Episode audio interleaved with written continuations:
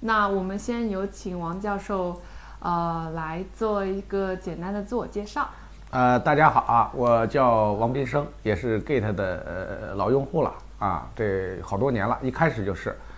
呃，像现在流行话说也算是币圈老韭菜啊， 老韭菜。嗯，我这个说他们一般都叫我教授啊，因为我在社科院的研究生院那边做一个金融专业的，有时候做一个特聘导师，讲讲课什么的。嗯，嗯但是现在真正的。还是在咱们这个区块链市场上，这个进行这个一些耕耘啊。嗯嗯，王教授的话是一七年我们就就认识了，对对啊对对，对很很久了，然后也一直在币圈，然后想问一下王教授最近最近在做什么？呃，最近最近主要是把一七年以后大家知道，一七年到现在两年多的时间，呃，整个应该说一七年既是市场的巅峰时刻。也是整个区块链市场和呃传统主流社会这个冲突最在观念上啊，不是指的这个那种大家理解的像那种呃社会混乱似的，就是说在观念上冲突最严重的时候，大家那个时候大家都知道比特币涨得很猛，啊，到一七年底涨到了这个两万美元将近。对。但是主流社会对这个东西也是非常的，大家进行了。呃，也不叫强烈的抨击，大家这种观念的冲突非常厉害，嗯，甚至把那个时候理解成就是庞氏骗局，嗯，可是这两年大家知道币圈一天，人间一年啊，对,对对，这两年是多少年啊？几百年呢、啊？相当于是，呃，发生了多大的变化，大家也感觉到了。那么主流社会第一认识到了区块链，呃，是一个真实的一场呃社会变革。啊，我自己把它理解成一场社一场社会运动，嗯，那么从各级各国政府，不仅仅是中国政府了，非常高度的重视这个区块链可能带来的这种社会的，已经不是一个简单的，呃，说这种呃变革了，因为大家已经意识到了，所以这个就一八年的时候，我写过一个在元旦的时候，就是一七年完了，因为感觉到市场又急剧的下滑，嗯、那么主流社会对咱们对这个市场的抨击非常严重。我就写了一篇文章，我说二零一八年是这个区块链世界的元年，呃，这好多人还记得，在金社财经上还能收到这篇文章。为什么叫元年？就是一八年是分水岭，就一八年挺过去以后，全世界、全社会将认识到区块链是一场真实的社会运动。 OK，啊，对，呃，为为什么我叫它社会运动呢？呃，第一，首先我本人不懂技术，呃，我确实学文史出身的，后来也学了一些所谓的金融知识，嗯。第二就是说，因为自己炒币的原因来理解这个事情，接触了大量的这种炒币的，呃，我们理解韭菜也好，什么也好，才发现，就是如果一个技术它是非常高深的科技，它是无法迅速的嗯普及的。嗯、对，呃，我们现在比如说，比如说比特币，比特币第一个克隆出来的是莱特币，OK，呃，紧接着这些以太坊的诞生啊，等等等等，包括 EOS，我是这样来理解的：如果这个技术不能虽然它表面上被山寨了，OK，那说明它应该是简单的，Yes，它简单的才能普及开，包括有些人发山寨币，甚至一些传销币。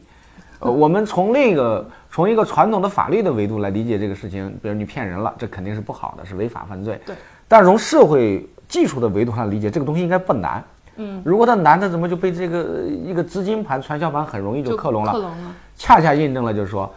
一个东西要引起社会革命和社会变革，必须足够的简单。嗯，这就是这两年最大的变化，大家都认识到了。大家都开始从、呃、对他，他如果是火箭绕月工程、火星工程，你怎么搞，各级政府都不会重视的。直到你那那东西就少数人，嗯普通人搞搞不了，你搞不了。为什么全世界的政府重视起来，发现这个东西谁都能干？我我我再不干就来不及了，就来不及啊、呃，就来不及了。所以也印证了我们经常说的一句话，叫。火车跑得快，全靠韭菜带。车啊， 不是车头吗？呃，对，火就火车跑得快嘛，就车头跑得快，全靠韭菜带。 OK，过去两年也好，一一六一七也好，都是这些炒币的，虽然牺牲了很多人，嗯、我把它讲，一块钱买，两块钱卖了的，或者十块钱买，我见过真的十几块钱买的，六十块钱卖了，有的人有的大有人在，上万的币就卖掉了。我说这部分是先驱。社会的先驱，但是更多的人是五千块钱、一万块钱买，都是几百块钱就或者说几千块钱就卖掉了，都牺牲掉了。牺牲先烈，这些人先烈，所以我多次讲过这个问题。所以你问我这两年在做什么，呃，因为虽然参与的不是最早的，也不算太晚，一三年参与到这个市场来的一。三年呢还算比较早嗯，一，三年的夏天快结束，到就到夏天，我记得天还比较热，也快那个了，来加加入进来的。所以现在回过头来看，你问我现在干什么，我就在总结这些事情。总呃，结在职业做一个简单的自我推销，那个好书书呢很快就出来了，这我未今未天未看见了，未未来财富之路，呃，特意怕大家不理解，因为不这个书严格来说不是写给我们，呃，资深的这些人，就是说对这个市场还不太理解的人，或者说想加入进来还的处于人，观望态度，对，就是所以我特意附了个标题叫“老韭菜区块链心得”，从社会学 老韭的菜从社会学的角度把这个事情做了一个呃陈述，这是我最近呃应该说这大半年来在集中精力做的一件事情。虽然不是太多，但是真正的文字工作是非常难的，因为以往我们的书更多的都是从。呃，技术角度来描写区块链，我对是完全从社会学的角度，就是说区块链这场直三转运动到底意味着什么？做了一个陈述，从人的认知到我们未来婚姻家庭的变革，到教育整个传统资本市场的崩溃，到精英化社会的消失，到包括公司制怎么样消亡，未来国家的财政收入怎么重构，啊，马上就很快就面试了啊、对。很快就就就上王市教了。授写的《未来财富之路》，然后有一个小小的副标叫《老韭菜嗯区块链心得》。对，嗯哦，虽然是讲的是心得，实际上我它的理论逻辑体系还是非常呃严严谨的对。，应该像这样。我们的口号就是发财不发财，我要搞明白，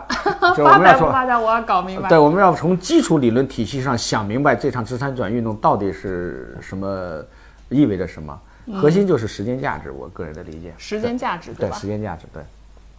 像这个里面有写的，可不可以挑时间挑价那值么一两没事个？没事儿说，比如说像这个脸书，就这个书是很新的，能够看出来，嗯就上面也写了那个脸书，呃，Facebook 发的那个 Libra，然嗯后就是说这个的影响和结局，要不咱们就来嗯，说一对说，这本书我实际上写了两年的时间动笔，中间一嗯直想在想不明白，